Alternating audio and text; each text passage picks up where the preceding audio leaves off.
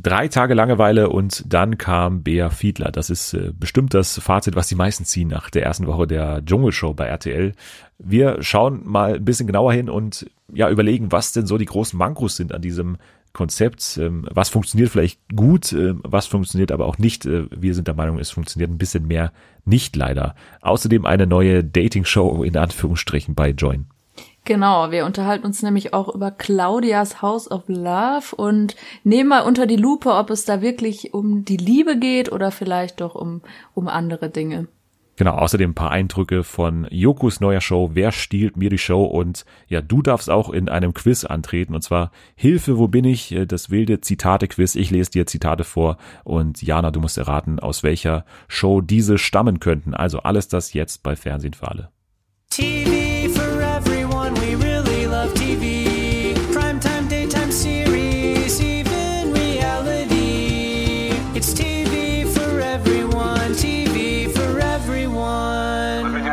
War sehr, sehr schockiert, gerade als er die Bilder gesehen hat. Das habe ich auch. Also Sie sind insgeheim, sagt man schon, Dschungelfan. Nee, ne? Oder? Ist er jetzt geworden. Ja, als er die Bilder gesehen hat, hat er große Augen gekriegt. Aber als er dann gesehen hat, wie sie heute aussieht, dann war er dann doch schon sehr erschrocken. Also bevor ich da mitmache, lieber sterbe ich.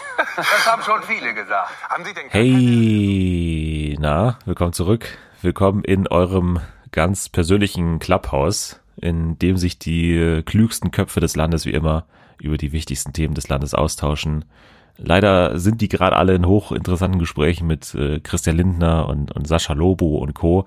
Deswegen sitzen jetzt wir beide hier. Das äh, bin einerseits ich und andererseits sie. Sie braucht kein Clubhouse, sie braucht höchstens einen Fanclub und ich bin der Vorsitzende davon. Hier ist Jana. Uh, hallo. das ist wieder äh, reizend wie immer. Bist du denn schon bei Clubhouse? Nee, tatsächlich, ich, ich check das auch überhaupt nicht, wenn ich ehrlich sein soll.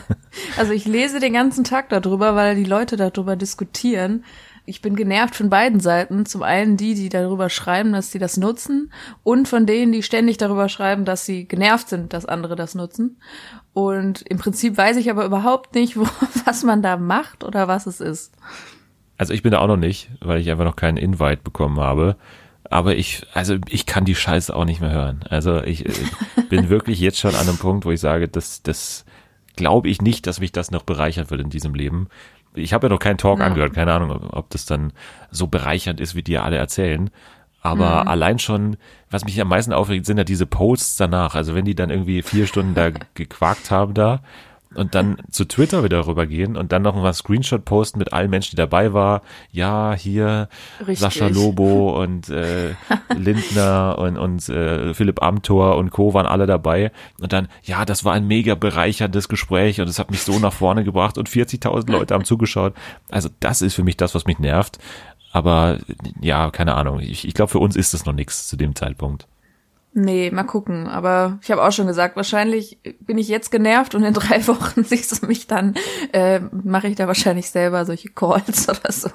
Aber ich fand's auch schön, wie du, wie du gerade untergebracht hast. Also ich habe noch keine Einladung. nee, mittlerweile habe ich eine. Ich habe die noch nicht wahrgenommen.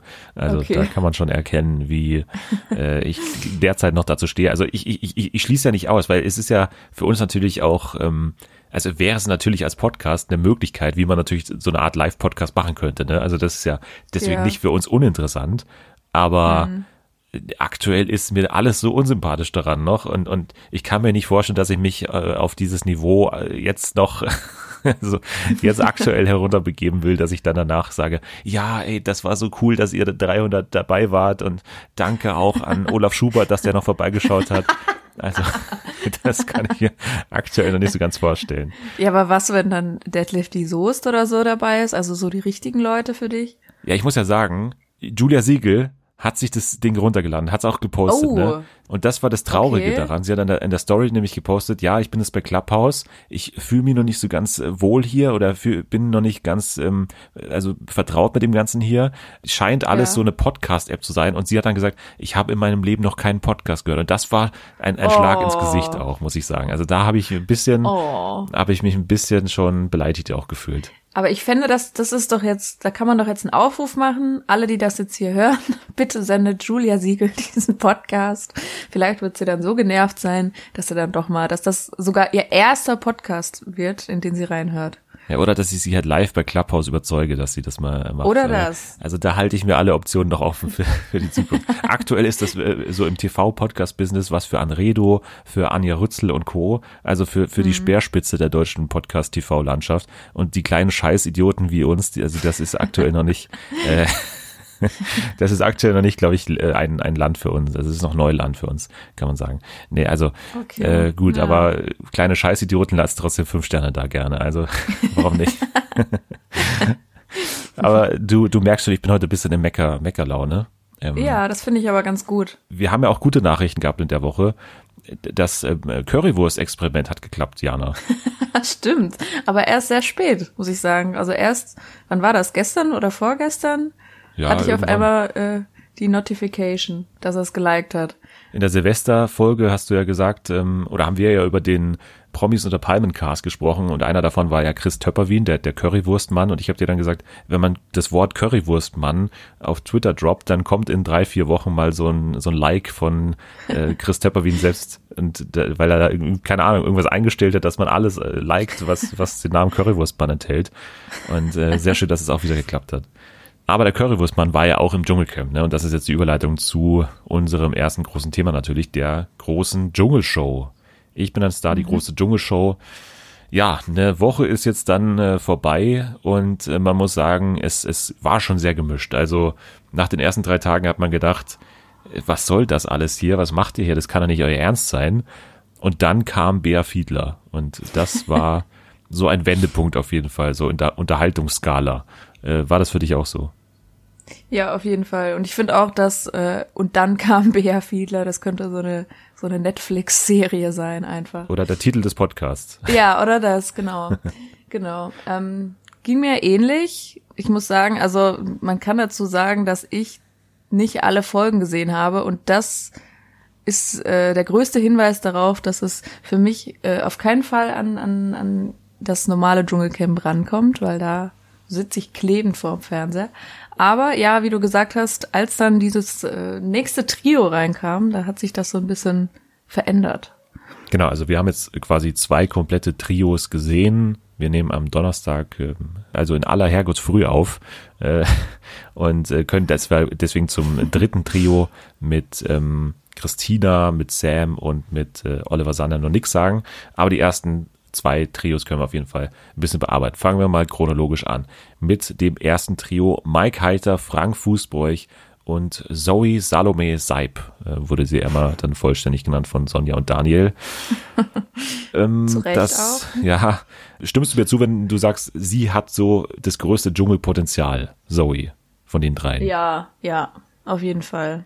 Weil man hat ja natürlich auch äh, gleich mal volle Kanne auf diese, ja, das, das Weinmädchen, das dann da immer rumheult bei den Dschungelprüfungen. Das war ja von Anfang an das Image, in die sie sie dann reingepresst haben. Wahrscheinlich auch der Grund, warum sie sie direkt ins erste Trio gesteckt haben, weil es natürlich so Ja. das gewohnte Phänomen ist, was immer passiert, so ein, ein Model äh, als Zicke verschrien und so weiter, die dann gleich in den ersten Tagen bei den Dschungelprüfungen äh, ja nichts zustande bringt und dann gleich mal am Nervenzusammenbruch äh, dran ist, also dass die da kurz davor steht.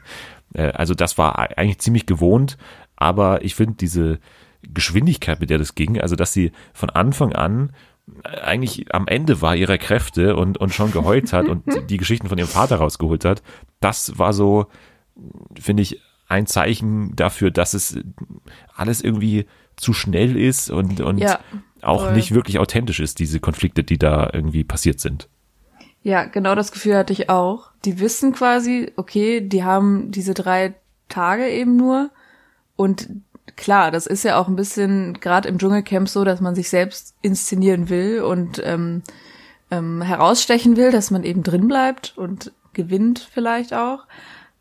Aber dadurch, dass die eben nur diese drei Tage haben und das auch wissen, sind die eben, wie du gesagt hast, dann viel zu schnell mit dem und das ist richtig, also unauthentisch. Weil, also so schnell packt, glaube ich, niemand mit solchen Geschichten aus. Und das hat sich, finde ich, durch die beiden Trios auch so ein bisschen durchgezogen, wo ich das so ein bisschen weird fand. Bei Frank hat man es ja auch gemerkt. Also der ist da reingegangen, Ja. war von Anfang an irgendwie auf so einem komischen Konfrontationskurs, der aber auch nicht, also der kam jetzt nicht so richtig aggressiv rüber, aber gegenüber Zoe hat er dann manchmal so Macho-Sprüche äh, raushängen lassen oder dann auch nach den Prüfungen, das war für mich, also das hat für mich überhaupt nicht funktioniert, dass, dass er ihr da Ja. die ganze Zeit so Vorwürfe gemacht hat, dass sie halt das nicht geschafft hat und, und ja, dass sie halt verkackt hat und so. Also immer angesichts der Tatsache, dass sie da drei Tage drin sind und dass man drei Tage, also ganz ehrlich, während der Klausurenphase oder so, dann esse ich auch nicht wahnsinnig viel äh, in diesen drei Tagen. So, das kann man schon Ja. mal aushalten. Das ist jetzt keine Dauer, wo man irgendwie durchdrehen müsste, wenn man mal Ja. nichts zu essen bekommt. Vor allem, weil es ja eh nicht so unluxuriös in diesem Tiny House da drin ist. Also, Ja.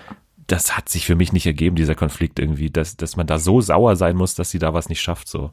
Aber ich finde es gleichzeitig auch ein bisschen interessant, weil man so sieht, also man sieht mal, wie das so abläuft. Wahrscheinlich, bevor die in den Dschungel gehen, die wissen ja ihr Image so und bereiten sich ja vor, dass sie dieses Image erfüllen können und so viel wie möglich, damit sie halt herausstechen. Und normalerweise, klar, merkst du das nicht so, wenn das über einen längeren Zeitraum ist. Und deswegen finde ich es fast schon wieder auch ein bisschen interessant zu sehen, wie die sich anscheinend darauf vorbereiten und das sofort rausballern, alles. Ja, Ja. aber ist für den, für die ZuschauerInnen, glaube ich, dann, wie du auch gesagt hast, sehr unauthentisch. Ja, also ich mag ja diese Meta-Ebene auch, weil das ist ja beim Sommerhaus dann das Spannende, wenn dann immer solche, solche Images wie jetzt äh, André Mangold zum Beispiel dann so einbrechen, ne? Das ist ja das Spannende auch. Wenn, wenn man merkt, die haben Mhm. Voll, sich was vorgenommen voll. und dann fällt es in sich zusammen wie ein Kartenhaus. Und das ist ja Genau. bei, zum Beispiel bei Couple Challenge gerade auch so. Da gab es eine unfassbare Folge diese Woche, wo vor der Kamera besprochen wurde, ja, das käme doch jetzt gut, wenn wir ein Dreier haben. Äh, also, wenn wir uns jetzt ins Bett legen und, Was? und so tun, als hätten wir ein Dreier, dann haben sie es gemacht und am Ende gab es einen Streit darüber, ob da jetzt was passiert ist in der Nacht oder nicht. Also das war von vornherein so eine eingefädelte Nummer und äh, am Ende hat, glaube ich, keiner mehr verstanden, was sie jetzt selber von dieser Aktion haben wollten. Also wollten die jetzt ernsthaft Ja, behaupten, dass da was passiert denn? ist? Also Ja, das ist so eben. die höchste Absurditätsstufe davon. Und das ist jetzt hier der Anfang davon. Wobei ich hier noch sagen würde, ich kann mir nicht vorstellen, dass zum Beispiel Frank nicht ganz klar angewiesen wurde, von der Redaktion so ein paar Sachen zu droppen. Also ganz merkwürdig fand ich Fall. am ersten Tag, einer der ersten Einspieler war ja sofort, wie Frank dann Mike fragt, ja, äh, vielleicht kommst du ja doch mal wieder mit Elena zusammen. So, ich dachte mir, hä? Als würde das den Frank Fußbräuch interessieren, was Ja. da mit Elena ist. Die, die wollten doch, also das kann ja nur so sein, dass sie sicher gehen wollten, dass diese Geschichte irgendwann in diesen drei Tagen mal angesprochen Genau. wird. Und dann haben sie ihm gesagt, ja, ey, frag doch den mal irgendwie irgendwann. Aber er hat es Ja, dann halt auf die dümmste und plumpste Art und Weise gemacht. Das ist echt so einfach, frag den doch mal, okay. Und dann Ja. fragt er einfach. Nee, das passt auch so ein bisschen äh, dazu, was ich gerade meinte, mit, dass die sich halt in ihrer Rolle vorbereiten und das aber gemeinsam auch ein bisschen wahrscheinlich mit RTL gemacht haben, dass auch RTL natürlich sich vorbereitet hat und weiß, okay, was sind die Rollen, die da droppen würden irgendwann mal und wie bringen wir die jetzt am schnellsten in den drei Tagen unter, damit man irgendwie ähm, ja Unterhaltung liefern kann. Ja, und diese Schnelligkeit hatte dann auch einen Einfluss auf so die Charakterentwicklung. Und das ist ja was, was wir im Dschungel natürlich auch immer sehen, vor allem da bei den Dschungelkönigen oder Königinnen. Das ist ja das, was man auch sehen will. So am Anfang hat sie vor allem Angst gehabt und hat geweint und so. Und dann wurde sie immer stärker oder so in den Prüfungen Ja. und so. Melanie Müller und so. Das war ja die Ja. große Entwicklung von diesen Leuten.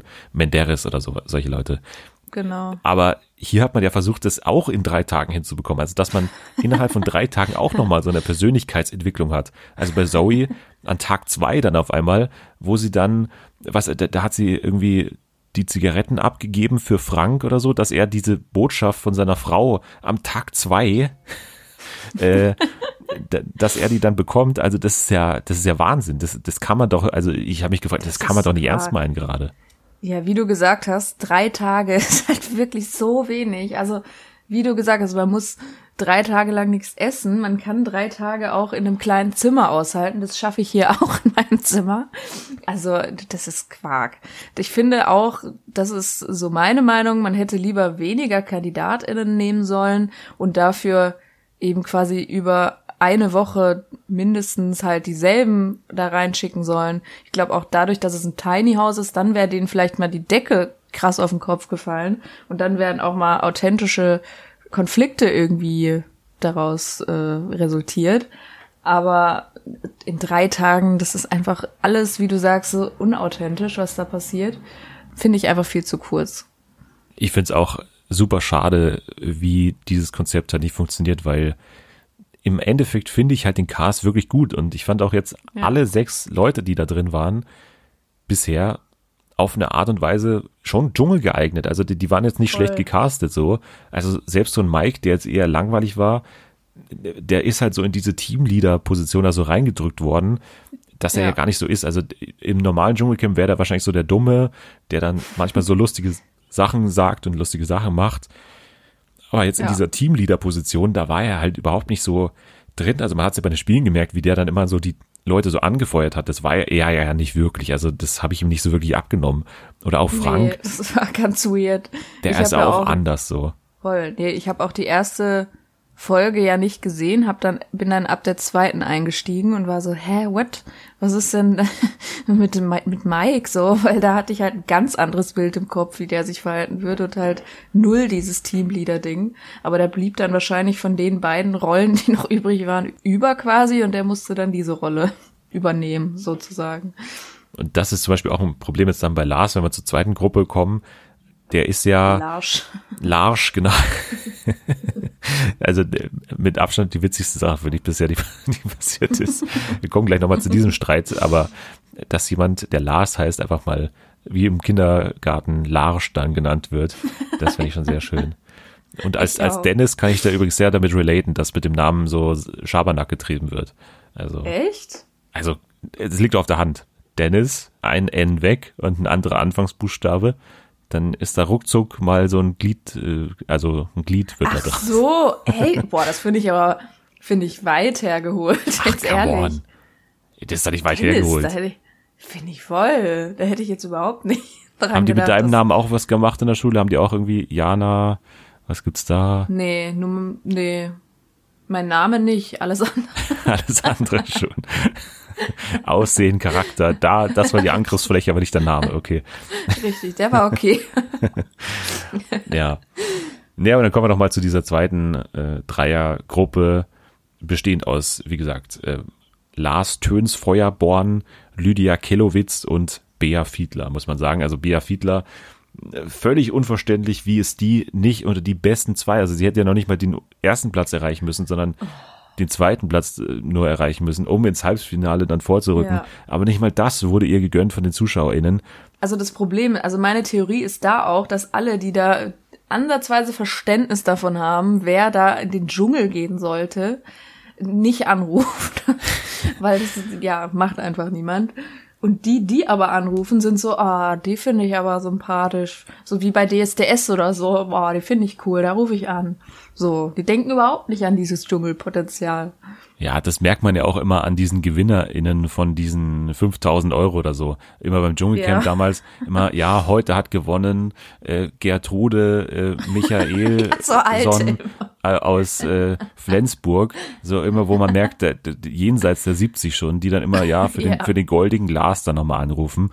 Ja. Also da kann man das natürlich schon ein bisschen nachvollziehen. Aber für mich ist ja auch, ist einfach ein redaktioneller Fehler, weil ganz ehrlich, man gibt dieses goldene Ticket so als großen Preis aus und der Gewinner, der darf dann quasi oder der hat eine Möglichkeit auf die Dschungelkrone und so weiter. Das ist ja quasi so, so, eine, so ein Zwischenschritt bis zur Dschungelkrone. So verkauft man das ja mit diesem goldenen Ja. Finalticket.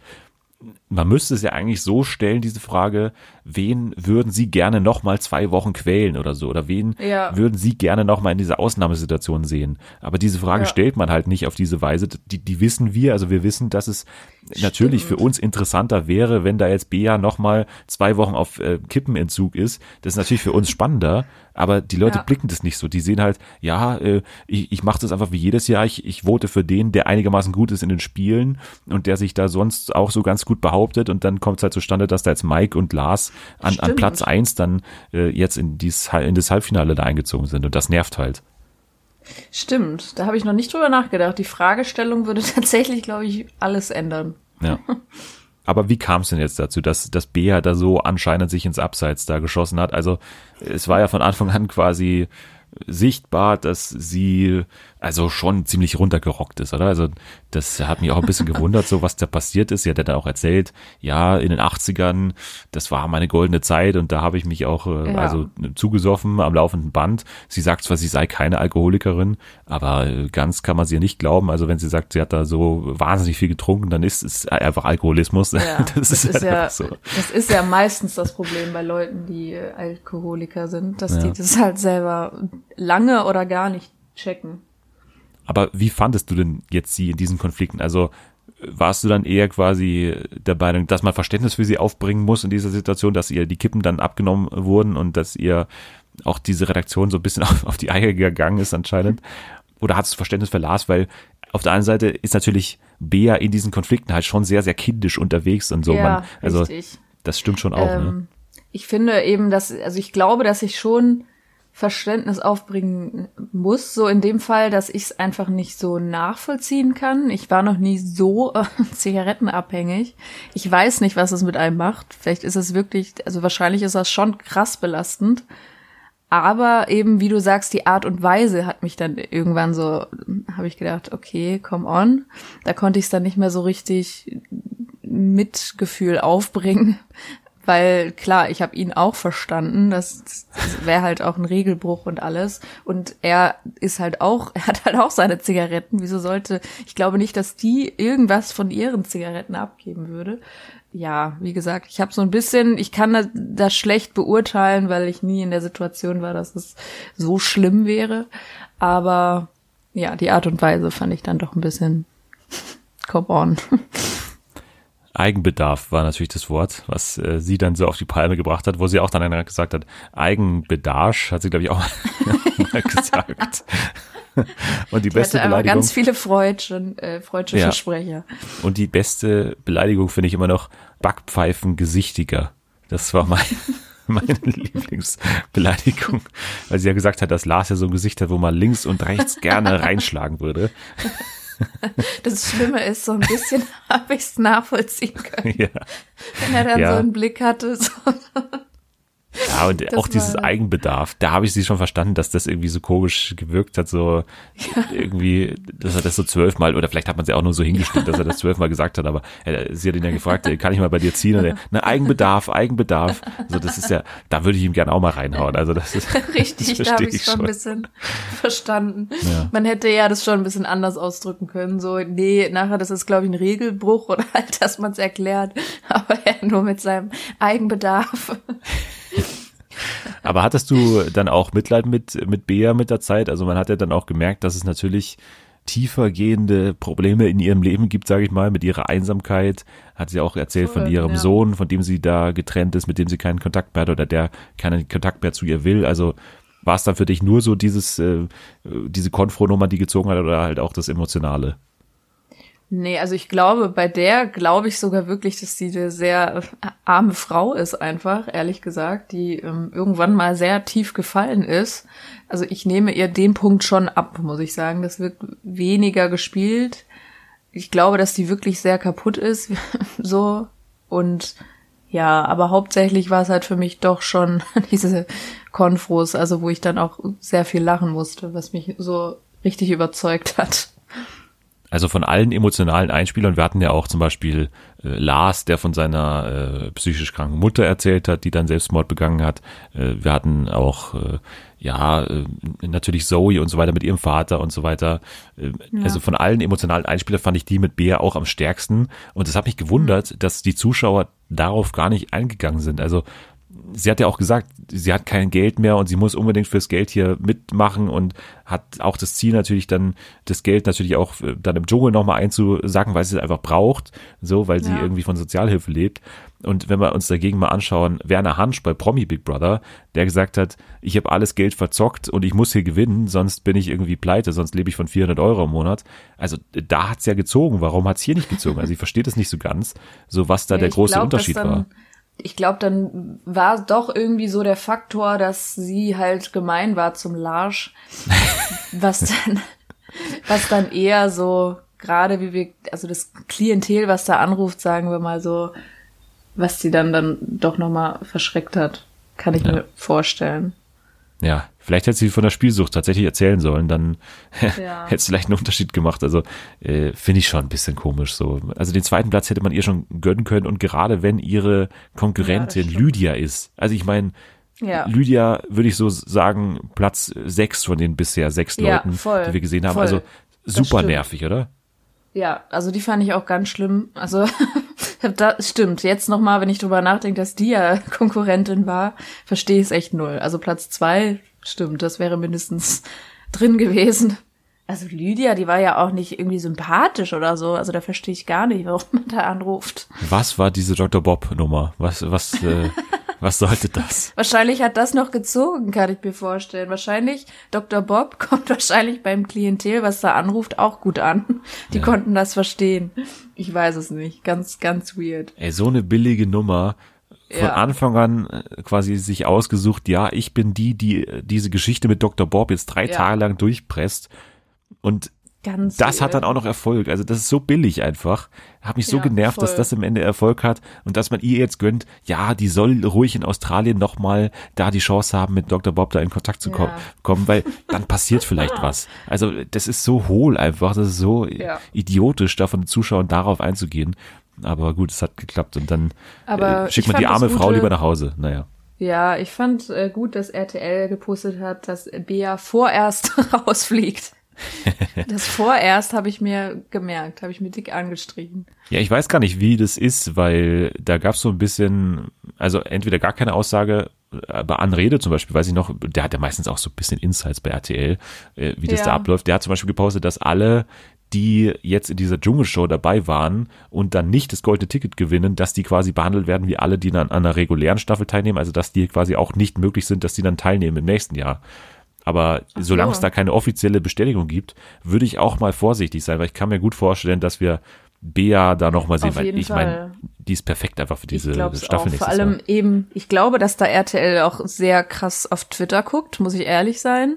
Also ich habe das Gefühl, dass sie schon ein bisschen da das Stimmungsbild einholen auch, weil das halt die sind, die wirklich einschalten jeden Tag.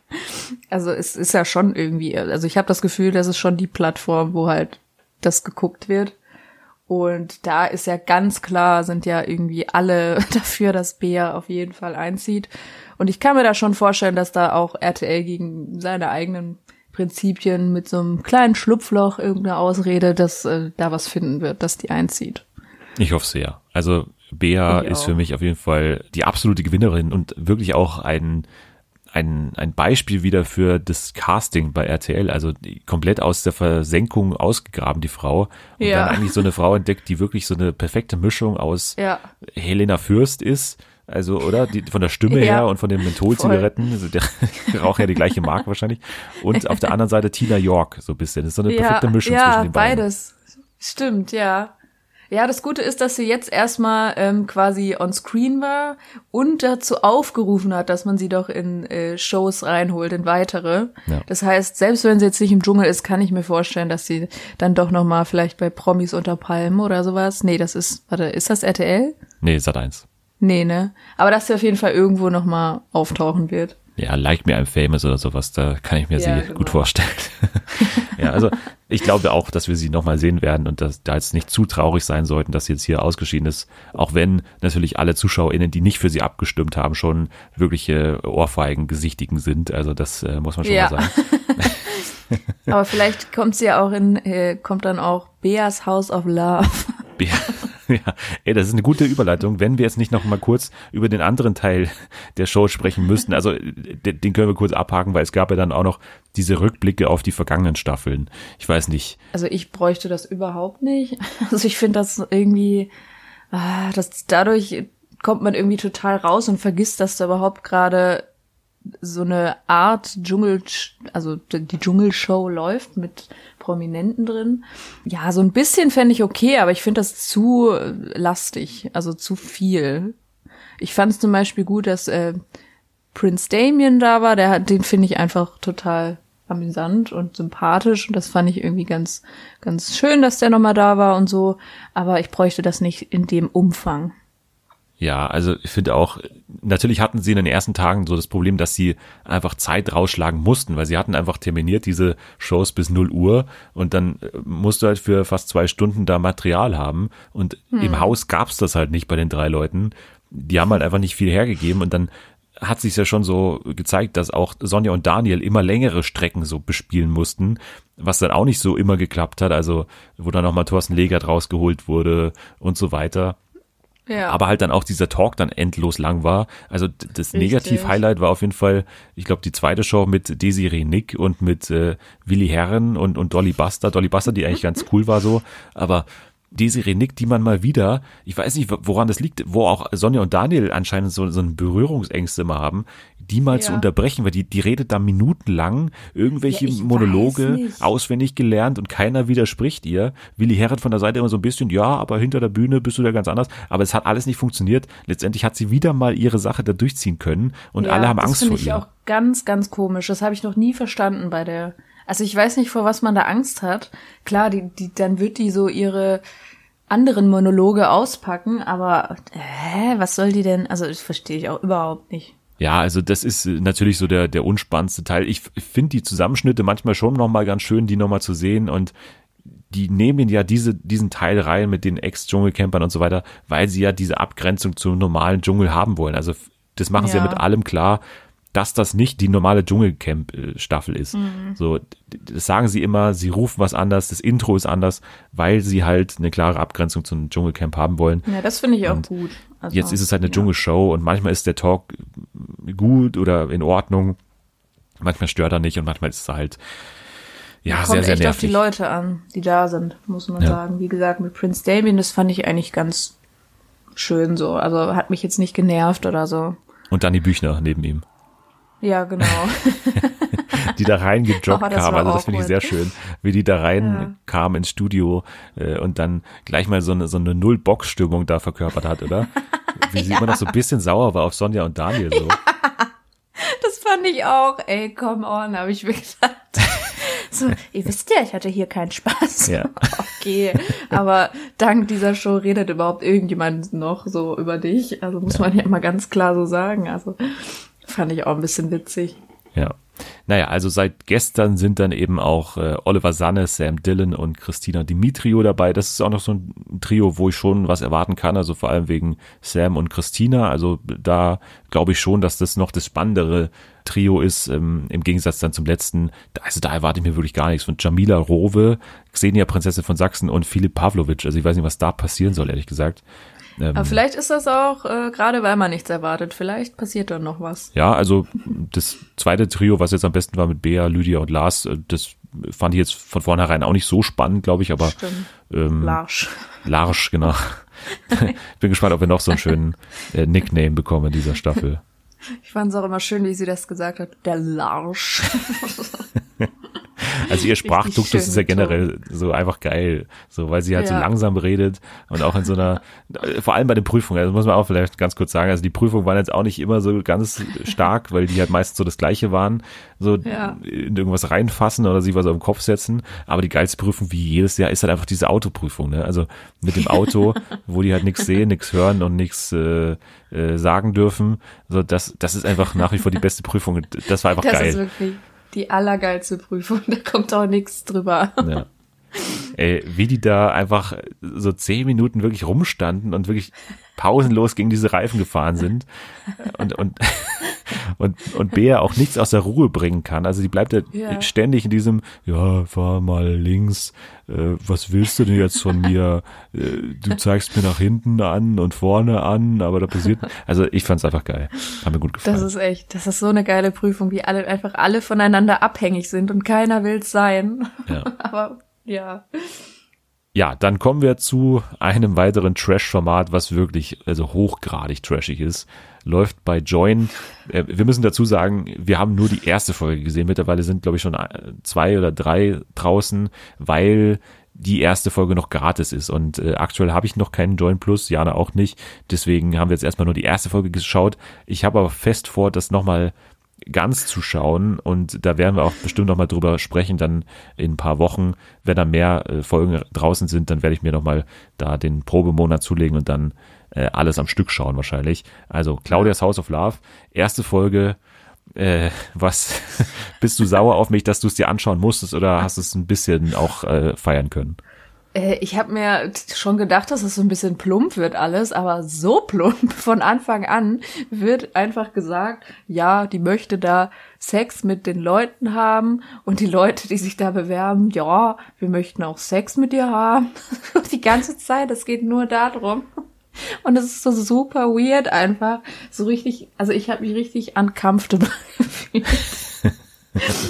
Aber die Leute da, also fand ich halt schon wieder geil, dass da so unterschiedliche, also da waren ja dann, äh, also Männer in ihrem Alter, aber auch Männer so in, in gefühlt meinem Alter. Also ganz, ganz komisch, aber auch, also es ging schnell vorbei, sagen wir es mal so. Ja, also Das eine, Alters, eine. Altersspanne von 24 bis 74. Äh, Mario ist der, der Jüngste, der auch schon bei Paradise Hotel drin war und Nikola ist der Älteste mit 74 aus München. Also vom Cast her muss ich sagen, haben sie schon, schon kuriose Typen da zusammengesucht, sag ich mal. Auf, je, auf jeden Fall. Was mich halt auch wundert, also ich, ich verstehe das nicht. Also die müssen die ja irgendwo gecastet haben, aber schon klar gemacht haben, ja, ihr müsst jetzt zumindest so tun, als wolltet ihr gerne mit ihr schlafen und Ja. so. Ich kann mir nicht vorstellen, dass die wirklich alle äh, da reingehen, weil die jetzt irgendwas mit der anfangen wollen. Ey, ganz ehrlich, das ist äh, wirklich ein Format, wo die Liebe wirklich an zweiter Stelle steht, glaube ich. So, das Format dauert ja auch nur. Stelle. Ja, das, das wird ja auch nur, glaube ich, ein bisschen mehr als eine Woche lang gedreht oder zehn Tage oder so. Die sind einen Tag drin, dann wird der erste rausgewählt, nächster Tag, nächster rausgewählt. Also das merkt man schon, dass, dass da einfach Leute vor die Kamera wollen und, und sie natürlich auch eine Spielfläche bekommt, wo sie nochmal ihre stärksten Kalendersprüche abfeuern darf, Claudia Obert. Ja, die sind halt auch leider witzig. Also ich habe oft halt wieder gelacht. Ja, klar, also das, das funktioniert immer noch so und das wird auch dann immer noch auf äh, Galerie, Arschgeweih dann nochmal abgefeiert werden. Also so ist es ja nicht, das, ist, das, das funktioniert und so und deswegen ist es ja auch unterhaltsam, aber äh, dass da irgendeine Form von Romantik aufkommt, also da kann man sich, glaube ich, von vornherein im Klaren sein, dass das nicht passieren wird. Nein, wirklich nicht. Also ich habe gedacht, dass es tatsächlich mehr Fokus darauf gelegt wird, bis ich dann die ersten zwei Sekunden geguckt habe. Da war mir klar, alles, alles klar. Es geht in eine ganz andere Richtung. Also mein Highlight war auf jeden also es gab viele Highlights natürlich, da, da sind viele sehr, sehr kuriose Charaktere dabei, aber für mich ist äh, so der Highlight-Charakter da drin ist Thomas Mario, äh, ein Auf jeden 35-jähriger Barkeeper aus äh, Franken, glaube ich, Nürnberg oder so und äh, also der säuft sich ja komplett voll an diesem ersten Tag da, wo die da sind. Also an diesem ersten Abend lässt er sich komplett voll laufen. Also der ist voll bis unter die Motorhaube und der äh, kommt, also der ist dann super aggressiv. Es gibt ja Leute, die dann, die dann, die dann so lustig und so kuschelig werden, aber er ist Ja, halt das Gegenteil davon. nee, er, er greift halt jeden an, er fühlt Die sich von allem schlimmste Art angegriffen. an Menschen, die, wenn die trinken, aggressiv werden, aber trotzdem jeden Tag sich die Hucke voll saufen. Ja. Fürchterlich, der Typ. Also kann man immer beschreiben, der ist dann da hingekommen und war von Anfang an schon so ein bisschen auf Konfrontationskurs, vor allem mit dem äh, Toni, so, so einem äh, richtigen Italiener, ne? Also der, der auch diesen, diesem Klischee entspricht, dass er so, dass er natürlich ein italienisches Restaurant hat und dann da wahrscheinlich die ganze Zeit rum äh, streunert da in diesem Restaurant die ganzen äh, Frauen anspricht und so. Das, das ist ja das, dieses Klischee und das, das erfüllt er auch zu 100 Prozent so. Aber ein sehr sympathischer Typ irgendwie auch Finde ich auch, ja. Den kann er gar nicht leiden, der, der Thomas Mario, weil da gibt's am Anfang schon mal so eine Diskussion, Mario. ob, ob der Thomas Mario jetzt Italiener ist oder nicht. Dann sagt er, ja, ich bin Italiener und er ist halt wirklich Italiener, er hat auch einen starken Akzent so.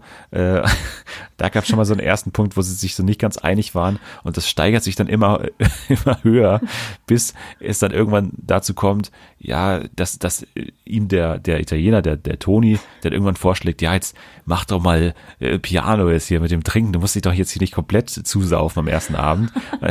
und, und das hat er schon mal als, als komplett äh, konfro äh, angesehen da, dass er sich da nix sagen lässt, hat er gleich mal klar gemacht.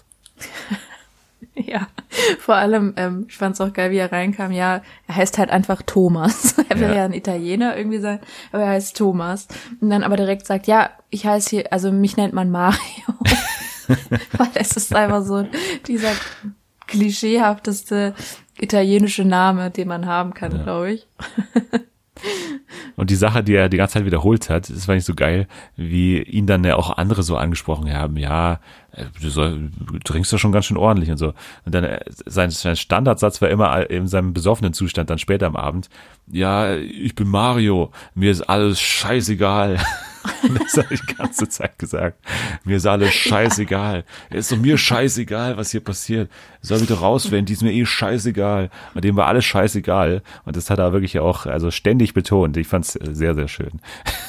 Ich find's vor allem halt auch geil, dass er eben Thomas Mario heißt, weil das klingt schon so wie die trashige Version von Thomas Hajo, aber halt so richtig trashig. Thomas Oder Hans Mario. Martin von, von, äh, von Schlag, Martin, den, genau. Schlag den Raab damals. Ja, also Doppelnamen sind immer gefährlich. Ja, da fand ich halt auch geil, wie der dann, da saßen die, glaube ich, so am Tisch und haben gegessen und der hat halt geredet, geredet in, ein, in einer Lautstärke und dann irgendwie Claudia sah so total entspannt aus und dann aus dem Nichts, jetzt halt doch mal die Schnauze. das fand ich auch schön. Aber also mich persönlich, wenn ich da als Kandidat dabei wäre, dann hätte ich ja Angst, dass sie mich so auf die Palme bringt, weil sie ist ja auch immer so super schnell abgelenkt in so Gesprächen. Ne? Du sprichst mit ihr und Ja. auf einmal geht sie in ein anderes Gespräch rüber mit einem anderen Mann und du bist auf einmal so, stehst du, hä, was ist, du hast doch gerade mit mir gesprochen, warum, hä? Ja, so, da, da, also da würde ich mich so unwohl dabei fühlen. Und Ja. in der ersten Folge hat's ja, also ich hatte ein bisschen Mitleid tatsächlich mit ihm, aber auch, er hat sich auch denkbar doofes äh, Geschenk äh, einfallen lassen. äh, Gerd Erdmann, der, der Vater von Fiona Erdmann, der hier dabei ist, also so ein, so ein alter Hipster-Typ, ne, also mit so langen Ja. Haaren und so, so ganz weißen Haaren, äh, 72 Jahre alt. Äh, Und der hat ihr, äh, Claudia, als äh, Präsent einen Penis-Briefbeschwerer äh, mit, mitgenommen. Und äh, das war sein, sein Gastgeschenk sozusagen. Und Claudia hat halt dann gleich am Anfang gesagt, äh, ja, finde ich jetzt nicht so toll, also, also finde ich jetzt nicht so angebracht, einfach als Geschenk. Und er war da sofort so eingeschnappt, ne? Und also, aber kann ich auch verstehen, weil sie hat es halt sehr uncharmant auch gelöst, muss man sagen, die Aktion. Ja, voll. Vor allem ist es ein Geschenk, das äh, hätte klappen können bei ihr. Also Ja. äh, ganz ehrlich, das ist halt ihr Image, so wie sie redet und so. Ich weiß nicht, ich finde das gar nicht so abwegig. Ja. Und er hat ja selber gesagt, er ist ja Bildhauer und hat es auch selber gemacht und so. Also man hätte allein schon für die Mühe mal irgendwie sagen können, ja, danke, äh, oder so ein bisschen drüber lachen können. Aber sie hat es halt sofort so abgetan. Und er war dann für, für den Rest der Folge für sie so, so ein rotes Tuch schon wegen dieser Aktion und hat, hat ihn so ganz, so, so ganz eklig auch behandelt. Ne? Also das, Ja, dass er dann gar nicht mehr voll. so in den Gesprächen, man hat so richtig Mitleid gehabt. So, wenn er da mal so einen Spruch gebracht hat, er stand immer so nebendran und der arme alte Mann da, hat sich, hat man sich nur gedacht, äh, wie der dann so Ja. Ausgegrenzt wurde. Das war schon irgendwie Das äh, fand ich auch. ein bisschen schwierig anzuschauen. Ja, ein anderer hat sich ausgezogen bei diesem Spiel, also das, das Spiel auch, ne, dieses, dieses erste Spiel, wo die da so tanzen mussten. Komplett Also das braucht rätselhaft. man schon, das braucht man schon krasse Trash-TV-Erfahrung, also so vom Gucken her, dass man das ertragen kann, diese Show, bin ich auch ganz ehrlich. Also Ja. das ist echt nochmal. Da saß Claudia zur Erklärung auf so einem Tisch, ne, oder nee, nicht auf dem Tisch, auf dem Stuhl, auf dem Stuhl, glaube ich, und und dann musste jeder nacheinander, da war dann im Garten so eine so eine so eine Stange aufgebaut, wo man so Pole Dance machen konnte. Und dann musste jeder irgendwie so eine Tanzperformance für sie da abfeuern. Und also ich hätte auch keine Ahnung gehabt, was ich da machen soll, aber ich wäre Ja. nicht auf die Idee gekommen, wie Nikolai aus München, der, der 74-Jährige, einfach mal die Hose auszuziehen und den, den Schwanz zu Oh. zeigen. Also das, äh, das, also das wäre, glaube ich, die letzte Option gewesen, die ich da gezogen hätte. Ja, ich auch. Also äh, ich weiß es nicht, was der sich dabei gedacht hat, aber ich fand es ganz unangenehm. Ey, also rätselhafte Aktionen dabei. Manche fanden sie gut, wie, also ich fand ja diesen Kai, diesen aus Mallorca, diesen Typen, den fand ich irgendwie sehr kurios, so, so, ein- so ein typischer Tourist für mich irgendwie so, so einer, den man sich Ja. gut mit, mit Rucksack und mit so einer Dreiviertelhose äh, vorstellt im, im Urlaub. Also den Ja. fand ich irgendwie ganz lustig so. Und ähm, ja, also würde ich sagen, so der einzige, bei dem man sich ernsthaft so ein bisschen romantische Avancen vorstellen könnte, was man auch schon gesehen hat in Folge 1, war ja dieser Thorsten. Ne? Also Ja, das ist so der auch. einzige ernsthafte Kandidat, finde ich, da drin. Ansatzweise ernsthaft, ja. Ja. Also die sucht doch da auch keine romantische, also ich weiß nicht mal, ob die wirklich dann auch so auf, auf Sex aus ist oder ob die das wirklich jetzt nur der Show wegen sagt. Ich bin mir da noch nicht ganz sicher. Ich kann ihn ganz schlecht einschätzen. Ja, ich auch. Aber mir ist es eigentlich auch egal. So, äh, also ich glaube nicht, dass sie da ernsthaft was sucht so und und die will halt so ein bisschen entertainen. Und das finde ich ja ganz gut, wenn man ja. sich da im Klaren ist, dass das halt eine Unterhaltungsshow ist. Aber es ist halt keine romantische Dating-Show, also irgendwas Romantisches und, und dass man hier dabei ist, wie jetzt Claudia Obert die große Liebe findet, das, das braucht man sich halt nicht, diese Illusion machen, so. Das ist halt einfach, äh, starker Trash so mit ja, sehr sehr sehr kuriosen Das Schlimme Kandidaten. ist jetzt jetzt interessiert es mich tatsächlich halt auch, wie es weitergeht, ja. aber gleichzeitig fühle ich mich so komisch dabei, das anzugucken. Aber ja, ich habe auch noch nicht, also ich werde mir vielleicht auch den Testmonat einfach mal gönnen. Ja, ja gerne. Dann sprechen wir vielleicht zu einem späteren Zeitpunkt nochmal über Claudias House of Love. Man muss sagen, dieses House of Love schaut fürchterlich aus, weil es halt, wie ich befürchtet habe, mal wieder dieses recycelte Big Brother Haus ist. Also das ist halt das normale Big Brother Haus mit diesen ganzen Ikea-Möbeln, was ja. halt einfach scheiße aussieht, muss man mal sagen. Also wenn man daneben den Auftrag vom Bachelor jetzt am, am, Mittwoch gesehen hat, das ist halt einfach so äh, für, fürs kleine Budget dann diese Claudia House of ja. Love. Also das, das kann höchstens äh, 60 Euro gekostet haben, das ganze Format, glaube ich. Aber ist auch okay. So. Ja. Also ich glaube, für sowas würde ich auch nicht unbedingt viel mehr Produktionskosten ja. äh, investieren. Ich weiß es nicht. 80 Euro, damit ist es gut bezahlt. Kann man abschließend sagen zu Claudias House of Love. Wir bleiben, wie gesagt, dran. Bloß jetzt noch nicht wahrscheinlich im wöchentlichen Rhythmus, sondern dann halt eher zum, zum Staffelende. Schauen wir nochmal rein. Okay. Ja. ja andere Dating-Show, die bald wieder äh, losgeht am 21. Januar und ich freue mich sehr darauf. Are You the One bei TV Now Staffel 2. Also äh, nochmal zur Erinnerung, das ist ja das Format, wo äh, zehn Singles, also zehn Single-Frauen und zehn Single-Männer einziehen und ja, ExpertInnen im Hintergrund haben beurteilt, wer denn perfekt zusammenpassen würde. Und das Ziel von den Paaren ist es jetzt, sich dort zu finden äh, bei Are You the One. Und ja, letztes Jahr gab es eine sehr schöne Staffel. Natalie und ich haben es ja gemocht und äh, letztendlich, wenn sie dann alle Couples finden da drin, dann blühen bis zu 200.000 Euro, die sie da gewinnen können. Also ich freue mich drauf. Äh, Sophia Tomalla übernimmt zwar die Moderation von Jan Köppen, was ich jetzt einen sehr, sehr schwachen Tausch finde, aber ähm, ab 21. Januar dann, ich glaube in Doppelfolgen sogar bei TV Now und RTL dann, glaube ich, nur nachts, äh, also weil das sehr, sehr schlechte Quoten hatte im, im linearen Fernsehen, aber online wahrscheinlich sehr gut funktioniert hat. Ja. Da ist auch schon der Cast bekannt, den kann man sich anschauen. Wo auch der Cast bekannt ist, und da können wir ein bisschen drüber sprechen, ist äh, Let's Dance. Let's Dance startet in diesem Jahr schon ab dem 26. Februar in die 14. Staffel, geht wie immer dann mit diesem Wer tanzt mit wem Special los.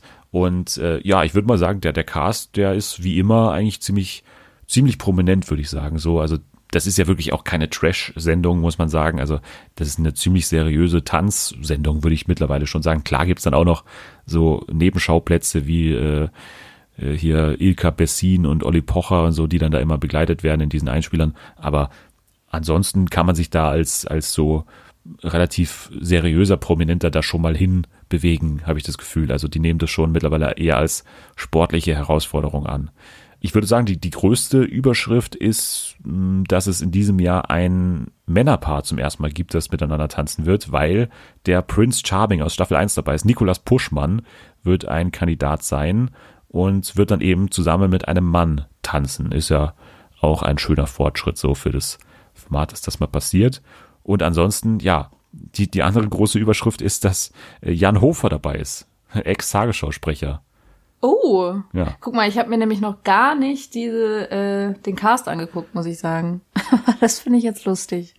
Ich finde diese Verbindung zwischen RTL und Jan Hofer in den letzten Wochen sehr, sehr merkwürdig. Also ganz merkwürdig. Ne? Aber vielleicht ist es gerade deswegen. Man hat entweder das Gefühl, dass RTL ihn irgendwie gefangen hält oder irgendwas gegen ihn in der Hand hat. Also warum, warum moderiert er da kurz ja. so Punkt 12? Hä, was ist ganz, da los? Ganz komisch. Also ganz merkwürdig. Das, das habe ich auch überhaupt nicht verstanden. Ich sehe das immer nur auf meiner Startseite, da auf Twitter plötzlich wieder irgendwelche Bilder oder wieder irgendwie, wie gesagt, Punkt 12 moderiert oder so. Ganz, ganz komisch. Jan Hofer sitzt ja in dem Panel, was jetzt dann bald äh, an den Start geht bei diesem Zeugnis für Deutschland, da ist er ja bei RTL, ist dann bald auch vor der Kamera und jetzt sogar eben bei Let's Dance dabei. Also der hat anscheinend da richtig Bock, äh, da nach seiner sehr, sehr, sehr seriösen Karriere ja bei der Tagesschau, da jetzt nochmal äh, bisschen Spaß zu haben im Fernsehen. Ja, wahrscheinlich war da halt, also hatten die Gespräche so, dass er aufhört und so und dann wurde wahrscheinlich einfach so ein bisschen drüber geredet und dann kam halt schnell raus, dass er schon noch Lust hätte, was zu machen. Also so kann ich mir das erklären und dann haben sie sich gedacht, ja, Let's Dance wäre lustig. Ja. Mal gucken. Ja, und im letzten Jahr war ja zum Beispiel auch Ulrike von der Gröben dabei, ne? Also Ja. durchaus vergleichbar. Zwar bei RTL ja sie dann vor der Kamera gewesen bei den Nachrichten, aber äh, auch eine ähnlich ähm, seriöse Figur auf jeden Fall. Aber Jan Hofer stelle ich mir schon ganz cool vor, den da mal zu sehen in so einem Umfeld. Ansonsten dabei natürlich, äh, was auch sehr, sehr spannend ist, ist Oma, ich weiß nicht, wie sie heißt, A-U-M-A, Oma Obama, die Halbschwester von Barack Obama. Was? Ja. Hä? Ja. Was geht denn jetzt ab? Ja. Also ich bin eigentlich nicht so der Let's Dance Guck, die Let's Dance Guckerin, muss ich sagen, weil einfach so tanzen und sowas ist nicht so mein Ding. Aber äh, da werde ich, glaube ich, doch mal reingucken. Jetzt bin ich interessiert. Sie ist ja die Halbschwester, wie gesagt, und äh, ist Germanistin, Soziologin und Journalistin. Ich kannte sie tatsächlich aber nicht, Oma Obama. Aber wohnt die, Aber- wohnt die in Deutschland? Ich, ich glaube schon. Ich, ich glaube irgendwie Okay. schon. Also Germanistin, so, keine Ahnung, wird wahrscheinlich schon dann in Okay. Deutschland leben. Aber ich finde es halt in der Kombination sehr spannend, dass man auf der einen Seite dann Jan Hofer und Oma Obama hat und auf der anderen Seite Kai Ebel, Mickey Krause, Senna Gamur. Mickey Kraus. Ja, Nein. Ja. Aber es macht Sinn, weil, also Mickey Krause, glaube ich, hat sehr viele Einbußen an Geld seit Corona. ja. Ja, und Kai Also- Ebel äh, hat auch natürlich durch den Wegfall der Formel 1 Rechte bei RTL jetzt erstmal, glaube ich, keinen Ja. festen Job mehr. Kai Ebel kann ich mir auch sehr, sehr gut vorstellen bei Let's Dance, ehrlich Ja. gesagt, mit seinen Outfits und so. Ja, finde ich auch ganz Ähm, Ansonsten dabei Valentina Pade von äh, GZSZ. Ja, das ist so eine klassische Let's Dance-Teilnehmerin, finde ich. Erol Sander, Schauspieler. Wie gesagt, Senna Gamur, Monrose, äh, Ilse Delange oder Delange, oder wie die heißt, diese Schlagersängerin, die auch beim ESC, glaube ich, angetreten ist für Holland, Okay. wenn mich nicht alles täuscht. Dann äh, Vanessa Neigert, DSDS 2009. Ah, die kenne ich noch. Boah, das ist so schlimm, ey. Du sagst mir einen DSDS-Namen bis 2011. Ab da habe ich nicht mehr geguckt, aber bis 2011 und ich weiß sofort, wer es ist. Ey, so krank habe ich das damals verfolgt. Das ist auch diese Schlagersängerin, oder? Ja, genau. Die dann so, ich weiß noch gar, die wollte dann abnehmen und so. Und dann hat die irgendwie, da waren da immer so Einspieler, wie sie dann beim in der Bäckerei steht und sich jetzt keinen Kuchen nehmen kann, obwohl sie doch so gern Kuchen isst. Das ist so ganz weird. Aber ja, ich weiß, ich weiß noch. Rurik Gislason, Fußballspieler ist dabei. Ist, ich habe gegoogelt, Okay. ist so verschrien als, als Fußball-Hottie, weil der anscheinend so super heiß Oh. aussieht. Äh, Isländer. ja, aber Isländer sehen auch eigentlich immer gut aus. Also Ja. Isländer sind ja für mich die hübschesten Männer. Muss man mal ganz klar. Das klingt jetzt so ein bisschen äh, falsch, aber ich finde einfach, dass die wirklich. Also ich habe fast noch nie, glaube ich, einen, einen hässlichen Isländer gesehen. Die haben halt immer dieses Wikinger-Image, meist so mit langen Haaren Genau. ne? und, und so mit Bart und so. Ja, noch nicht, also auch so, ja, ich weiß nicht, die sehen immer hübsch aus, finde ich. Okay.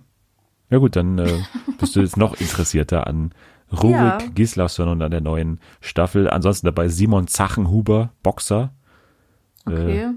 Lola Weipertz, Moderatorin, ich glaube, die jetzt auch bei TV Now äh, so ein paar Moderationen übernimmt, äh, hat auch schon das äh, Prince Charming Wiedersehen gemacht, also passt ja auch. Und die letzte, die dabei ist, ist Kim Riekenberg, Model, ist glaube ich so die neue Heidi Klum, wird sie genannt. Okay. Ja, Sagt mir jetzt gar nichts, aber. mir auch nicht.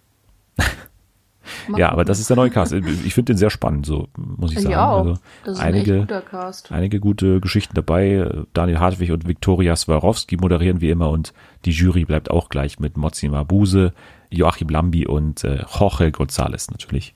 Also Genau. Mozi Mabuse, da habe ich, ich weiß nicht, ob ich schon mal erzählt habe, aber da habe ich ja auch eine ganz komische Beziehung zu. Ähm, meine Schwester hatte mal äh, Tanzkurs und ich komme ja wirklich aus einem sehr, sehr kleinen, sehr kleinen Kleinstadt. Und dann hatte sie Tanzkurs und da ist ja dann immer so ein Ball dann am Ende, wo alle zeigen, wie die tanzen und weiß ich nicht was. Und ich weiß nicht warum, aber da war dann Mozzi Mabuse eingeladen und das macht halt wirklich gar keinen Sinn, weil niemand kennt diese, dieses Dorf, da sind irgendwie alle, also nichts gegen mein Dorf, aber es ist schon so ein bisschen unangenehm eher und es waren auch echt nicht viele Leute da, es war halt wirklich nur dieser Tanzkurs und dann war da Mozzi Mabuse und ich dachte, ich bin im Fiebertraum, der hat dann Sachen vorgetanzt mit ihrem Freund da und das war irgendwie Okay. ganz weird, aber ja, war ganz, ganz nett, hatte ich das Gefühl. Ja, also da geht's ab in Janersdorf, muss man sagen. Da Ja, wird die. Mini-Version von Let's Dance anscheinend gefeiert. Ja, eine andere Show, äh, die wir beide gesehen haben, ist äh, die neue Yoku-Show bei ProSieben. Wer stiehlt mir die Show? Wollen wir mal einen kurzen Zwischeneindruck abholen. Was hältst du denn von der Show? Du hast ja bisher, glaube ich, auch nahe alle Ausgaben gesehen, oder? Äh, die erste habe ich tatsächlich nicht gesehen, aber dann die zweite und die dritte, es waren jetzt, glaube ich, drei, ne? Ja. Ich muss sagen, also ich fand gerade die zweite, die ich geguckt habe, fand ich echt amüsant so, habe ich auch äh, genossen, fand ich auch, hat auch zu ihm, finde ich, passt die Show einfach ganz gut. Die dritte fand ich jetzt weniger stark, ich weiß nicht.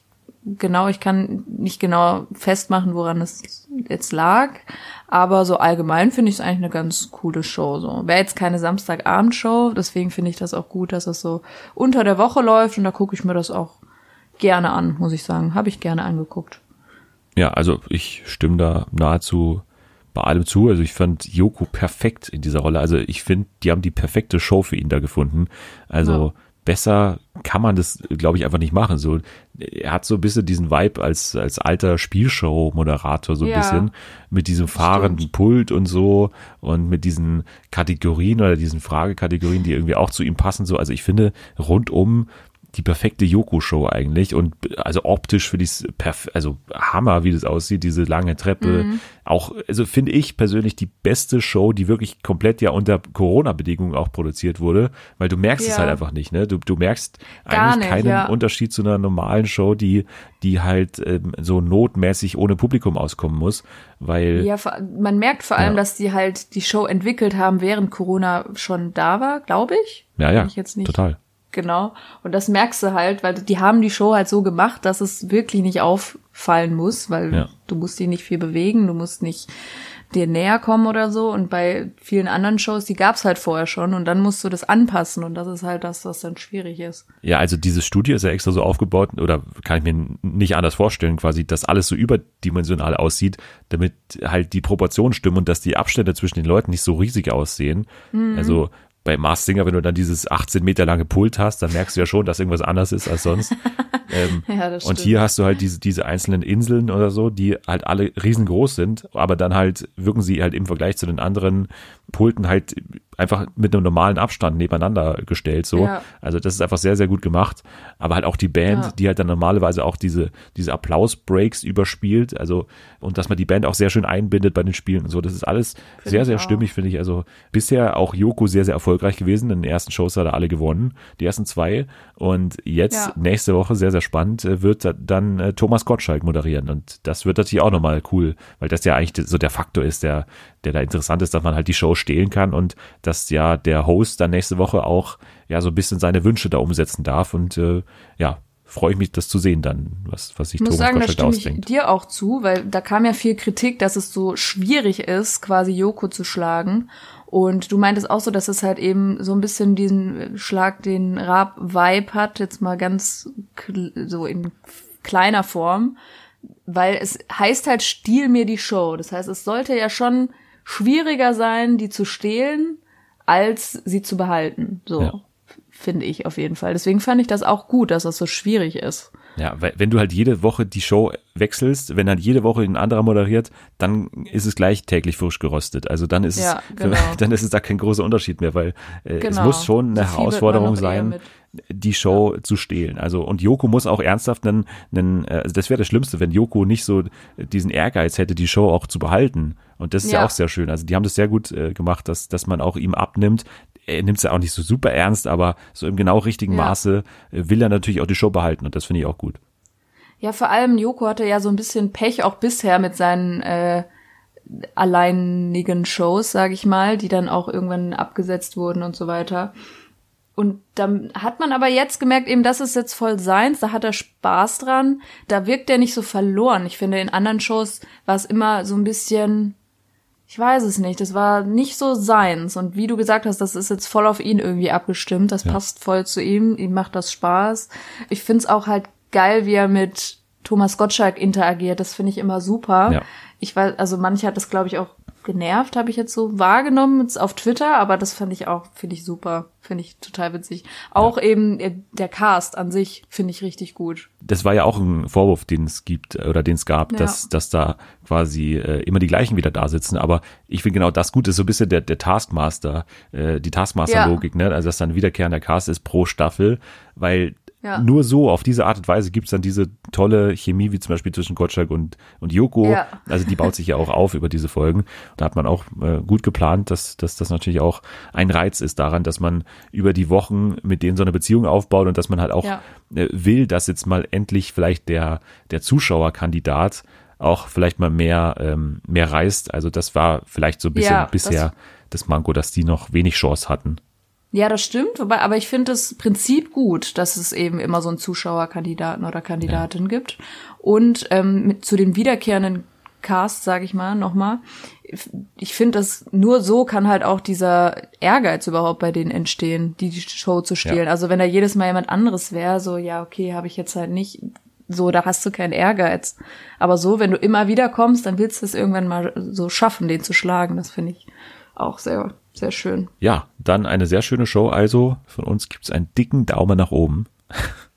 Und äh, wir kommen abschließend noch zu einem Spiel, wo du ran darfst. Ich glaube, du hast es noch nicht gespielt, und zwar das Spiel Hilfe, wo bin ich, heißt es. Das wilde Zitate-Quiz. Ähm, du ich wirst, immer, wenn ichs Haus verlasse.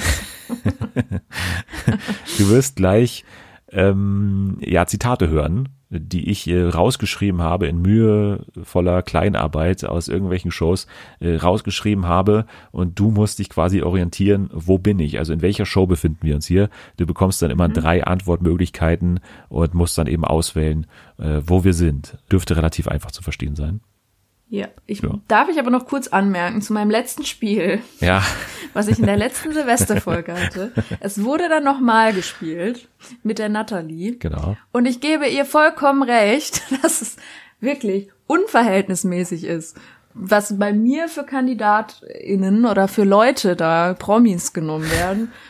Also, das kann ich ja nicht erraten. Und dort hätte ich zwei von drei erraten. Mit bei der Ankündigung vor allem von mir, dass das für Natalie ja die Expertenversion ist, die super schwer ist.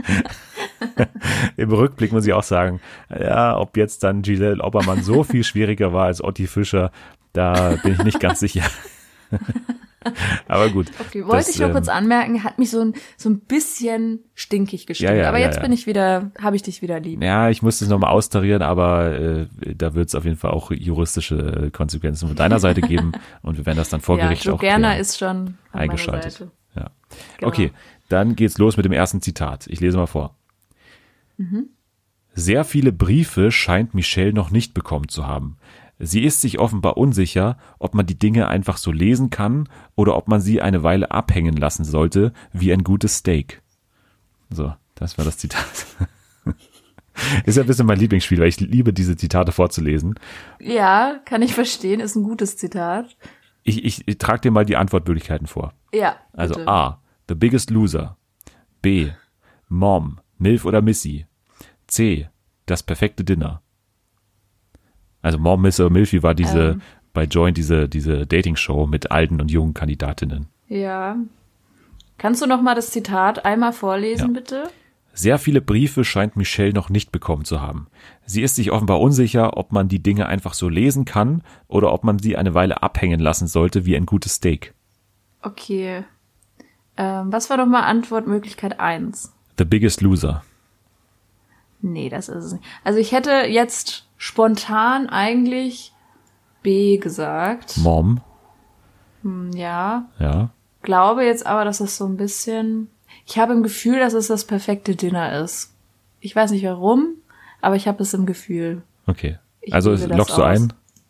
C? Ja. Das perfekte Dinner? Okay. Ja. Ähm, das ist leider falsch. Du warst auf dem richtigen Dampfer mit äh, B. Mensch. Mom, Milf oder Missy. Äh, muss man sagen, äh, für mich der geilste Off-Text aller Zeiten. Die haben regelmäßig diese Zitate drin gehabt. Vor allem vorgetragen von so einem relativ äh, seriösen Menschen, der da irgendwie in der Off-Kabine sitzt und da Sachen vorliest, aber dann mit solchen wahnwitzigen Zitaten. also hat mich sehr, sehr unterhalten immer bei Mom, Milf oder Missy. Naja, dann äh, nächstes Zitat. Ähm, Das lautet so. Was soll ich sagen? Ich bin heute hier hingekommen und habe gesagt, die verlorene Ehre des Pasquale L. Und die hat er wiedergefunden. Ich finde das großartig. Ich fühle mich wohl hier. Äh, Wenn du jetzt noch einen Grappa ausgibst, dann bleibe ich und werde mir den Abend noch richtig schön machen mit Pasquale. So. Okay. Äh, Antwortmöglichkeit A. Frauentausch. Willkommen 2021. Und C. Rach der Restauranttester. Ich kann mir sogar vorstellen, dass es, dass es Rach ist, einfach weil es so abwegig eigentlich ist, dass ich das jetzt einfach einloggen möchte, weil ich hoffe, dass es von Rach der Restauranttester ist. Okay, also du glaubst nicht an Willkommen 2021, die Silvestershow mit Kiwi und Kerner und auch nicht an Frauentausch.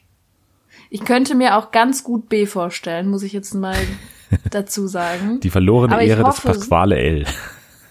Ja, aber ich, ich hoffe einfach sehr, dass es ähm, Rach der Restauranttester ist. Also nehme ich das. Okay, dann loggst du ein und ich muss dir sagen, das ist richtig. Sehr, sehr gut. Oh, also schön. Rach der Restauranttester. Das freut mich. habe ich mir so im Schnelldurchlauf eine Folge angeschaut und äh, also ein Restaurant mal wieder bei Pasquale, ich glaube äh, Grande Anna oder Donna Anna hieß das Restaurant Ja. und äh, also die, hatten Mäuseproblem im äh, in der Küche und da musste Rach wirklich richtig helfen und da hat er immer gesagt, ja, wo ist denn deine Ehre als Italiener? Und das hat er am Ende dann nochmal aufgegriffen und hat gesagt, die verlorene Ehre des Pasquale L. Die hat er jetzt Okay. wiedergefunden. Was soll ich sagen?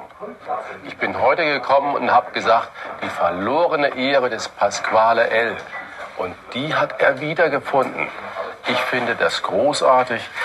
Ich fühle mich hier wohl. Wenn du jetzt noch einen Krapper ausgibst, dann bleibe ich und werde mir den Abend noch richtig nett machen, zusammen mit Pasquale. Letztes Zitat für dich äh, und du kannst quasi deine Bilanz auf entweder 2 zu 1 für dich oder 2 zu 1 gegen dich nochmal Oh, jetzt ausbauen. Druck. Also sehr, sehr entscheidend jetzt, was du jetzt machst. Äh, jetzt ist es hier ein Dialog, aber das glaube ich checkst du, wer hier beteiligt ist so. Also was Okay. die, wer die beiden Leute sind. Also, also das finde ich sehr gut. Die ist mir aber noch ein bisschen zu warm. Ich schicke die nochmal kurz zurück und das wäre gut, wenn ihr die nochmal austauschen könntet. Nächste Person. Sag mal, glaubst du denn, wir sind hier die Diener am, am, am Kühlschrank oder wie? Das kann doch nicht sein, oder? Die nächste Person. Das hat Papa ja vorher schon gesagt, dass ihr dann überhaupt nicht mehr aufsteht. Nein, wir wollen ja auch nicht aufstehen. Ist ja kein Wunder, wenn der Bauch immer dicker wird. So. Das war der Dialog. oder drei Personen, glaube ich, sind da beteiligt. Äh, die Antwortmöglichkeiten. A. Hot oder Schrott, die Alles-Tester. B. Lecker Schmecker Wollny, die, die, die Kochshows der Wollnys. Und C. Menowin, mein Dämon und ich. Ähm, ich glaube nicht, dass es Menowin ist, weil es mir nicht bekannt vorkommt, aber ich habe auch noch nicht alles gesehen. Ich glaube, dass es A ist.